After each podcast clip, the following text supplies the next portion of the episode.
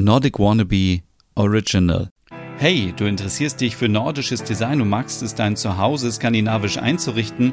Dann bist du hier genau richtig.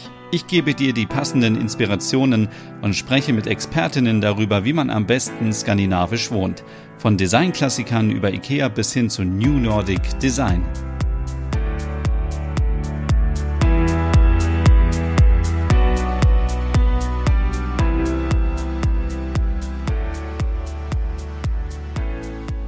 Hey, mein Name ist Stefan und herzlich willkommen zu einer neuen Ausgabe Nordic Home, dein Podcast rund um skandinavisch Wohnen. Tja, und ich weiß nicht, wie es dir so geht, aber wenn ich auf Instagram und Pinterest unterwegs bin, dann sehe ich ganz viele Wohnungen und Häuser von Skandinavierinnen und Skandinavier und ich bin immer wieder beeindruckt. Ich bin beeindruckt, weil es auf der einen Seite so wunderbar gemütlich aussieht, aber auf der anderen Seite auch sehr klar strukturiert und sehr clean. Ja, man stellt sich dann selber oft die Frage, wie kann ich das zu Hause hinbekommen, dass bei mir zu Hause auch nicht so viel rumsteht. Das Zauberwort ist wahrscheinlich Minimalismus. Deswegen geht es heute in dieser Ausgabe um das Thema, wie kann man skandinavisch minimalistisch wohnen und leben.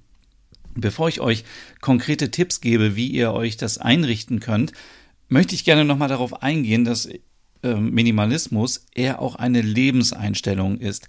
Es reicht also nicht aus, dass ich einfach jetzt hier die Anrichte aufräume, alles wegpacke und dann mir da eine Kerze draufstelle und sage, so, Jetzt lebe ich minimalistisch. Nein, ich glaube, das ist viel zu kurz gedacht, denn wenn ihr dann den Kleiderschrank aufmacht und euch fallen die ganzen Klamotten entgegen, dann ist das das ist nur Pseudo-Minimalismus. Das hat damit gar nichts zu tun. Deswegen sprechen wir heute über drei Themen. Zum einen, was bedeutet Minimalismus als Lebenseinstellung? Das machen wir ganz kurz, keine Angst. Dann konkrete Tipps, wie man sich das zu Hause skandinavisch minimalistisch einrichten kann. Und als dritter Punkt dann noch, das mache ich nämlich gerade, die Minimalismus-Challenge. Und ähm, da kommen wir vielleicht auch schon zu dem Punkt, es gibt auf Netflix eine super Dokumentation, die heißt Minimalismus, mehr ist jetzt. Und die hat mich total inspiriert. Da geht es nämlich auch darum, dass man eben sagt, okay, es geht jetzt nicht darum, dass man einfach nur sagt, ich räume ein bisschen meine Wohnung auf und das war's, sondern dass man an die Wurzel geht und überlegt, warum habe ich überhaupt so viele Sachen bei mir rumstehen? Und in der letzten Ausgabe habe ich schon ein bisschen darüber gesprochen. Es ist natürlich so, ähm, zum einen diese Verfügbarkeit, dass wir ganz viele Sachen ständig überall verfügbar haben. Wir können also überall einkaufen gehen, günstig Sachen kaufen und denken dann, dass es gut ist und dass wir uns so ein bisschen bestätigen, dass wir uns aufmuntern, wenn wir mal einen schlechten Tag hatten. Ähm, und auf der anderen Seite auch ähm, dieses, dass wir Statussymbole brauchen, weil wir denken, dann sind wir vielleicht was Besseres und es macht unser Leben besser.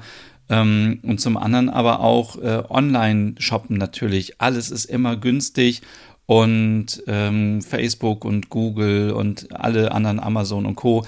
wissen genau, was wir brauchen, weil sie unsere Daten haben. Und das ist jetzt hier keine Verschwörungstheorie, aber es ist natürlich einfach dieses Marketing, was dahinter ist. Und das ist auch Teil dieser Doku, dass die natürlich genau wissen, wann sie uns welche Werbung zeigen oder welche Produkte und genau wissen, dass wir denn zuschlagen. Und deswegen müssen wir uns immer fragen, wenn wir uns etwas kaufen, brauchen wir das wirklich, was wir spontan kaufen wollen? Und das Ergebnis ist eigentlich nein. Also die Sachen stehen zu Hause rum. Ich ähm, mache gerade selber die Erfahrung. Zum einen sind es Sachen, die man selber kauft, die man einfach nur kauft, weil es gerade günstig ist, aber man braucht sie gar nicht. Und auf der anderen Seite kriegt man ja auch viele Sachen geschenkt. Und dann ist man so höflich und sagt, hm, das schmeiße ich jetzt nicht weg, das stelle ich erstmal dahin. Aber es ist natürlich auch für dich blöd, weil man wenn man, wenn es einem nicht gefällt, dann kann man, glaube ich, auch sagen, es ist schön, dass du an mich gedacht hast, aber ähm, also man muss es ja nicht sagen, aber man kann die Sache dann ja einfach weiter verschenken oder verkaufen. Ähm, ich glaube, es ist nicht mehr so wie früher, dass man unbedingt jedes Geschenk annehmen muss. Also ich bin da ähm, auch so unterwegs. Ähm, was hat das Ganze jetzt eigentlich mit Skandinavien zu tun? Also, Skandinavien, die Menschen, die dort leben, gehören zu den glücklichsten Menschen der Welt. Vielleicht ist es auch ein Teil davon, weil sie eben so ähm, sich mit dem zufrieden geben, was sie einfach haben. Wenn wir jetzt an den hohen Norden denken, in Norwegen, Schweden, Finnland, wo eben die Nächte so dunkel und und lang sind und da hat man eben nicht die Möglichkeit, irgendwie fünf Minuten zu fahren und ist dann beim nächsten großen Shopping äh, Center und kann da günstig Sachen kaufen. Nein, man hat eben das, was man hat, man ist dankbar dafür, man hat diese Verbindung zur Natur, vielleicht hat man auch noch ein paar Sachen selber gemacht aus dem Holz, aus dem äh, Wald, äh, in dem man wohnt und so weiter. Es ist vielmehr so diese, diese Verbindung zu den Sachen, diese Beziehung, die man hat, diese Dankbarkeit und dieser, dieser Respekt vor Ressourcen auch. Ich meine, wenn wir überlegen, wie viele Sachen wir kaufen und ich habe immer ein schlechtes Gewissen, wenn ich irgendwas wegschmeißen muss. Deswegen versuche ich auch immer alles zu verschenken und anderen noch eine Freude zu machen, weil wir einfach diese ganzen Ressourcen aufbrauchen und wir brauchen es gar nicht. Lange Rede, kurzer Sinn. Ich glaube, die Menschen, die in Nordeuropa leben, die sind dankbar für das, was sie haben und sie haben B nicht die Möglichkeit, immer überall sofort was günstig zu kaufen, so wie es bei uns ist. Und, ähm, und sie denken eben mehr an die Funktion und an die die äh, vielleicht auch persönliche Erinnerungen, die Gegenstände haben. Und das ist genau der Punkt. Wenn wir so etwas haben, äh, wenn wir den Fall haben, wir haben zu viele Sachen, dann müssen wir uns immer wieder fragen, ist das wirklich wichtig für mein Leben und ist es notwendig, dass ich das habe? Ähm, oder ist es ein Zeichen von Erfolg, wenn wir uns so viel leisten können? Und wollen wir das machen wir das wirklich nur für uns oder wollen wir andere beeindrucken? Also ich kenne das immer wieder, dass Leute irgendwie sagen, oh guck mal, ich habe hier so viel, 30 Vasen rumstehen und denken, das würde mich irgendwie beeindrucken. Das ist für mich eher so, dass ich denke, wow, das ist viel zu viel. Du solltest dich vielleicht mal von vielleicht 20, 25 Vasen trennen. Dann wer hat schon 30 Vasen zu Hause und kann da ständig Blumen reinstellen? Oder ähm, oder vielleicht auch, äh, wenn du alles hast und du bist trotzdem unglücklich. Also dann muss man sich auch mal fragen, warum bin ich unglücklich und was brauche ich wirklich? Bin ich vielleicht auf der Suche nach etwas anderem? Möchte ich lieber mehr Sport machen? Möchte ich neue Freunde kennenlernen? Möchte ich meine große Liebe treffen? All solche Sachen. Also ähm, das ist auf jeden Fall ein Punkt. Und auch dieses Vergleichen mit anderen. Früher war das so, man hat dann äh, zum Nachbarn oder zur Nachbarin geschaut und hat gesagt, okay, die fährt so und so ein Auto, Mensch, da müssen wir uns aber auch so ein Auto kaufen. Und ach, jetzt haben die beim Haus schon angebaut, ja, da müssen wir auch anbauen. Und die haben das im Garten. Und da müssen wir das, das ist ja ständig so ein Hin und Her. Und mittlerweile vergleicht man sich ja auch mit den äh, InfluencerInnen aus dem Internet und denkt so, oh, wenn es da so aussieht, dann muss es bei mir auch so aussehen. Das sorgt natürlich nur wieder dafür, dass man Stress hat und dass man diesen Druck hat, man will unbedingt auch so, äh, so eine schöne Wohnung oder so ein, so ein schönes Haus haben, was auch immer, aber das ist natürlich alles irgendwie unwichtig. Wichtiger ist, dass man selber irgendwie schaut, ähm, was brauche ich im Leben, damit ich glücklich bin. Sind es 30 Vasen? Sind es ähm, volle Schubladen mit Krimskrams? Oder ist es vielleicht nicht auch schön, einfach mal Sachen loszuwerden? So, das war jetzt wirklich ein sehr langer Monolog, aber ich denke, vielleicht waren da ein, zwei Denkanstöße für euch dabei, ähm, um zu verstehen, dass es eben nicht nur darum geht, irgendwie ein bisschen reduzierte Deko aufzustellen und das wäre Minimalismus. Das ist einfach viel, viel mehr. Und ähm, dazu komme ich auch später nochmal, wenn ich über die Challenge rede. Aber jetzt hier, wie versprochen, fünf kurze Tipps, wie man sich zu Hause skandinavisch minimalistisch einrichten kann. Und ich komme wieder zu der reduzierten Dekoration, denn weniger ist definitiv mehr. Also das ist natürlich bei diesem Einrichtungsstil sowas von klar. Und versucht bitte nur Deko zu benutzen, die einen funktionalen Wert für euch hat oder die eine Bedeutung hat. Also entweder äh, ist es wirklich etwas Schönes und ihr habt es von einem Menschen bekommen, der euch sehr wichtig ist, stellt es euch hin, es ist wunderschön, wenn ihr es mögt, ist es wunderschön. Wenn ihr aber irgendwas nur bekommen habt, so irgendwie, keine Ahnung, so eine, nehmen wir mal so eine ganz hässliche Porzellanpuppe oder so, und sie ist noch so hässlich und ihr habt keine Verbindung damit, dann verschenkt sie oder verkauft sie. Also es hat ja keinen Sinn. Ähm, und äh, man sollte auch hier versuchen, ähm,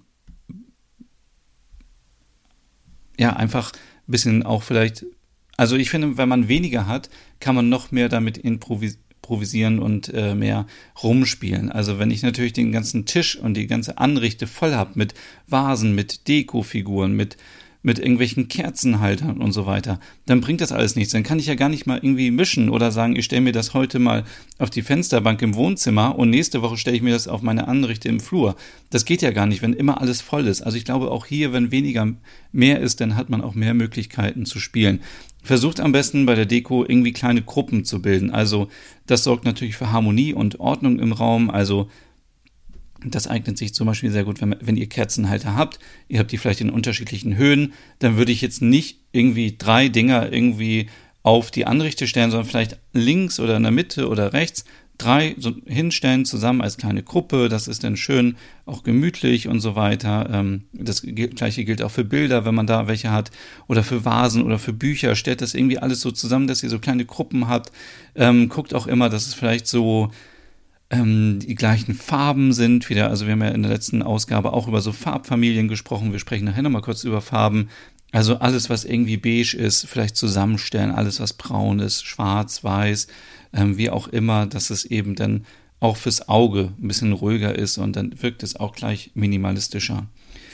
Wichtig sind natürlich auch Möbel, die sehr schlicht sind und Ruhe in den Raum bringen. Also was bringt mir denn ein riesengroßes Sofa mit, ähm, mit, äh, mit Füßen aus, äh, aus, aus Silber und oben sind irgendwie, keine Ahnung, goldene Applikationen dran und alles plüschig und rund und eckig und so viele Formen und das ist natürlich, und dann vielleicht noch ein Blütenmuster, das habe ich hier auch aufgeschrieben, das ist natürlich auch viel zu viel. Also auch hier immer dann gucken bei den Möbeln, dass sie eher funktional sind, also ist das Sofa eher bequem und schlicht, bevor ich irgendwie ein Sofa nehme, was verrückt aussieht und total bunt ist, aber vielleicht dann auch gar nicht ähm, bequem ist und ich dann sage, okay, da kann ich irgendwie nur fünf Minuten drauf sitzen und dann wird es irgendwie auch schon langweilig. Also ich würde bei großen Möbeln wie Sofas, Tische, Stühle, Stühle, Schränke darauf achten, dass die Formen sehr reduziert sind. Also es kann eckig oder rund sein, aber ich würde jetzt nicht wilde Muster und Formen nehmen und ähm, so viel verschiedene Farben und zum Beispiel ähm, ich würde jetzt auch kein Sofa nehmen mit LED-Lichtern, was es gibt. Also habe ich jetzt auch neulich schon gesehen. Ich würde vielleicht eher so kantige Armlehnen nehmen, die auch wieder für Struktur sorgen, nicht so viel rund und so weiter. Rund geht aber auch, aber wenn es zu viel rund ist, geht's rund. Also dann ist auch wieder, äh, gilt wieder nicht äh, weniger ist mehr. Ähm, ich würde auf alle Verzierungen wirklich verzichten und ich würde mir vorher Gedanken machen, brauche ich wirklich diese Möbel?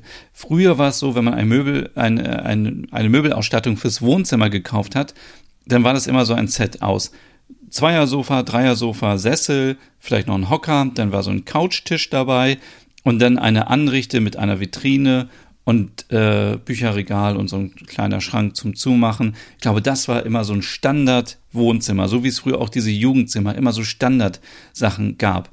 Wenn du jetzt aber sagst, du brauchst überhaupt kein Sofa, weil du A, keinen Besuch bekommst, weil du B, ähm, eh nur im Bett liegst und weil du C, vielleicht auch gar keinen Fernseher hast oder ne, irgendwas, warum solltest du überhaupt ein Sofa haben? Also dann spar dir doch das Sofa und kauf dir einfach vielleicht einen gemütlichen Sessel für dich alleine oder kauf dir einen, einen Esstisch, wo du mit Freunden einfach sitzen kannst und essen kannst. Ähm, deswegen immer bitte vorher überlegen, bevor man etwas kauft, nicht nur kaufen, weil man es so kaufen muss, sondern ob man es wirklich braucht. Und ähm, andersrum, auch wenn du nie Besuch bekommst, brauchst du auch keinen Esstisch. Dann kannst du alleine an deinem Tisch in der Küche oder äh, im Bett essen oder wo auch immer. Also ja, ich möchte einfach nur dafür plädieren, macht euch Gedanken, wofür ihr etwas braucht und ähm, braucht man wirklich ein riesengroßes Sofa, braucht man vielleicht nur ein kleines, vielleicht ist es aber auch vielleicht ein Schlafsofa, was man hat, weil man dann sagt, okay, dann spare ich mir den Platz, weil ich kann dann auch darauf schlafen ähm, und kauft sich dann etwas, was hochwertig ist und spart dann im Schlafzimmer Platz äh, fürs Bett und äh, kann sich was anderes hinstellen oder vielleicht hat man nur eine Wohnung mit einem Zimmer. Also es sind ja immer viele Sachen, die man beachten muss und äh, ja. Ein wichtiger Punkt Nummer drei sind natürlich die Scandi-Farben. Also ich finde auch hier ähm, wie ich vorhin schon gesagt habe, wenn man das so ein bisschen nach Farbfamilien sortiert, dann kriegt man diesen monochromen Look hin, der auch sehr gut zu dem minimalistischen Stil passt. Ich würde auch hier ähm, wieder vielleicht darauf achten, dass die Farben sehr harmonisch sind. Also weiß, Erdtöne, Grautöne, Beige und so weiter lässt sich immer super kombinieren mit anderen Sachen. Wer etwas mutiger ist, kann natürlich auch hier wieder eine Wand äh, in einer anderen Farbe gestalten. Pastellfarben haben wir schon oft drüber gesprochen. Ich würde jetzt aber auch mal irgendwie gucken, ob man nicht vielleicht so ein schönes Olivgrün, das habe ich glaube ich das letzte Mal schon erzählt, man nimmt. Ähm, und also minimalistisch heißt ja jetzt auch nicht nur schwarz-weiß. Also ein bisschen Farbe kann man auch mit reinbringen. Und äh, ja, genau, also von daher hier auch wieder so ein bisschen, ich würde jetzt vielleicht auf ein grelles Gelb verzichten, auf ein schrilles Grün und auf ein richtig funkelndes Rot auch verzichten. Das ist jetzt nicht so skandinavisch und glaube ich auch nicht minimalistisch. Also kannst natürlich auch deine ganze Wohnung rot einrichten, aber ich glaube, nee, das, das, das machen wir mal lieber nicht. Ähm, wichtig sind auch die Form und die Muster. Also, ähm, klare Muster geben natürlich auch viel mehr Struktur vor, sind besser als so kleinteilige Motive und kleine Muster, die so ein bisschen Unruhe ähm, stiften. Ähm, wir haben eben schon über diesen monochromen Look gesprochen. Ähm, ähm, ich würde zum Beispiel bei den Mustern, also war ich sofort irgendwie in Bezug auf Minimalismus auch bei Marimekko aus Finnland. Kennt ihr sicherlich die Designmarke. Die haben sehr bunte, schrille Muster, aber trotzdem sind sie für mich sehr minimalistisch, weil sie mit sehr großen Formen arbeiten. Es ist jetzt nicht so kleinteilig und so, dass man denkt, oh Gott, äh, ich verliere irgendwie hier die Übersicht, sondern es ist vielleicht einfach ein, ein weißer Stoff mit dicken schwarzen Punkten drauf. Das ist wunderschön, ist sehr schlicht und ist auch minimalistisch. Und ähm, auch hier würde ich wieder gucken, nicht zu viel mischen miteinander. Also ähm, ja, alles, was irgendwie Unruhe stiftet, ist nicht äh, angebracht. Ähm, der letzte Punkt ist, gib deinen Sachen, den, die du liebst, einen festen Platz in deinem Minimalismus-Stil. Das ist natürlich extrem wichtig, denn, und dafür, da kommen wir auch schon ein bisschen zu der Challenge rüber, wenn du Gegenstände hast und du benutzt sie nicht, dann brauchst du sie auch nicht. Wenn du Gegenstände hast, die keinen festen Platz haben, dann muss man sich vielleicht auch mal fragen, hm, warum ähm, ist das jetzt so? Also, ähm, ist natürlich jetzt irgendwie schwierig, aber ähm, ja, also es ist auch schwierig, jetzt ein Beispiel zu finden, aber ihr kennt das vielleicht, es gibt so Gegenstände, die wandern immer durch die Wohnung. Die liegen mal irgendwie im Flur, dann liegen sie in der Küche rum und dann liegen sie im Wohnzimmer, weil sie keinen festen Platz haben. Das ist bei mir zum Beispiel so ein Ding, ähm, so, so, so eine Art Fliegenklatsche. Also es liegt halt immer überall rum und dann sucht man es. Man braucht es irgendwie, aber es hat keinen festen Platz. Und das sorgt natürlich auch für Unruhe, weil man muss wieder suchen, man weiß nicht, wo liegt es. Ähm, und deswegen ist es wichtig, dass man immer jedes Teil sich anschaut und sagt, okay, du bist jetzt hier irgendwie ein Füller, dann ähm, macht es vielleicht Sinn, dass du im Arbeitszimmer liegst oder an meinem Schreibtisch, weil da ist der Platz, wo ich ähm, immer Sachen abzeichne. Wenn äh, wenn du aber vielleicht keinen Schreibtisch hast und du machst das immer irgendwie an deinem Küchentisch, dann macht es Sinn, am Küchentisch vielleicht ein Glas einzurichten, wo deine ganzen Schreibtischsachen reinkommen oder eine kleine Box und so weiter. Ich will damit einfach nur sagen, ähm, es ist wichtig, dass man sich hier auch nochmal fragt, brauche ich das wirklich? Brauche ich es nicht? Und wenn ich es brauche, wo ist der Platz dafür in meiner Wohnung? Und ähm, ja, das Ganze geht natürlich auch wieder zum Thema Deko. Hier ist natürlich auch wieder weniger mehr und wenn du Dekoteile hast, die irgendwie nur rumstehen hinterm Schrank, dann brauchst du sie wahrscheinlich auch nicht. Also nehmen wir mal an, du hast wieder Kerzenhalter. 20 Kerzenhalter, drei davon stehen rum und äh, 17 stehen irgendwo in einem Schrank oder sind irgendwo in einer Tüte oder keine Ahnung im Keller. Dann können die Sachen weg. Also dann ähm, brauchst du sie auch einfach nicht. Und deswegen kommen wir jetzt hier zu der Minimalismus-Challenge. Die ist nämlich auch Teil von dieser Netflix-Dokumentation, die heißt Minimalismus mehr ist jetzt, die ich euch wirklich sehr empfehlen kann. Und ich mache die jetzt, jetzt äh, seit dem 1. August und die geht so. Man trennt sich einfach von den ganzen Sachen, die unnötig sind. Aber nicht einfach so, sondern am ersten Tag trennt man sich von einem Teil, am zweiten Tag von zwei Teilen am 15. Tag von 15 Teilen und am 30. Tag von 30 Teilen. Das habe ich mal ausgerechnet, das sind fast 500 Teile in einem Monat. Heute ist der, ähm, okay, äh, wir müssen hier ein bisschen schummeln. Eigentlich ist heute schon der fünfte, aber eigentlich wollte ich die Folge am vierten aufnehmen. Egal, das heißt, ich müsste eigentlich heute vier oder fünf Sachen aussortieren. Das ist ziemlich schwer. Am Anfang ist es noch so leicht, weil man sieht irgendwie einen Teil und denkt so, ah, okay, dich brauche ich nicht mehr, du kannst weg. Und man stellt sich immer wieder diese Frage, wertest du mein Leben auf? Hat dieses Teil irgendwie einen emotionalen Wert? Hat es eine Funktion, die ich irgendwie brauche? Und ähm, ja, ganz oft sind das natürlich so Gegenstände wie Schuhe, Kleidung, Pflegeprodukte, Bücher, CDs, DVDs. Und die Sachen verstecken sich natürlich in solchen Krimskram-Schubladen. Die kennt wahrscheinlich jeder von euch. Ähm, in der Küche, im Arbeitszimmer, überall sind diese Schubladen, wo alles reingeschmissen wird. Da sind auf jeden Fall noch ein paar Sachen drin, die weg müssen. Aber auch im Keller, in der Garage, auf dem Dachboden, Im Kleiderschrank und im Küchenschrank, da sind auch viele Sachen, die man einfach nicht mehr braucht. Und äh, ja, am Anfang fiel es mir ziemlich leicht. Ich habe zum Beispiel ein Hückebuch aussortiert, was ich geschenkt bekommen habe. Ich habe da seit zwei, drei Jahren nicht mehr reingeschaut. Ich denke, ich werde auch nicht die nächsten Jahre da reinschauen, also kann es weg. Andere Bücher, also bin ich erstmal alle Bücher durchgegangen. Jetzt bin ich schon irgendwie so bei meinen Vasen. Ich habe ja so zwei Vasen, die habe ich auch schon ewig nicht mehr benutzt. Dann denke ich mir, okay, die brauche ich nicht mehr. Dann habe ich jetzt hier noch so andere kleine Sachen oder auch äh, ein Spiel von meiner Nintendo Switch. Das habe ich gekauft und ich habe das noch nie gespielt. Das heißt, ich bin ja ganz schön blöd, weil eigentlich könnte ich das jetzt einfach weiterverkaufen und entweder kaufe ich mir dann ein Spiel von, äh, von dem Geld, was ich wirklich spiele, oder spare das Geld.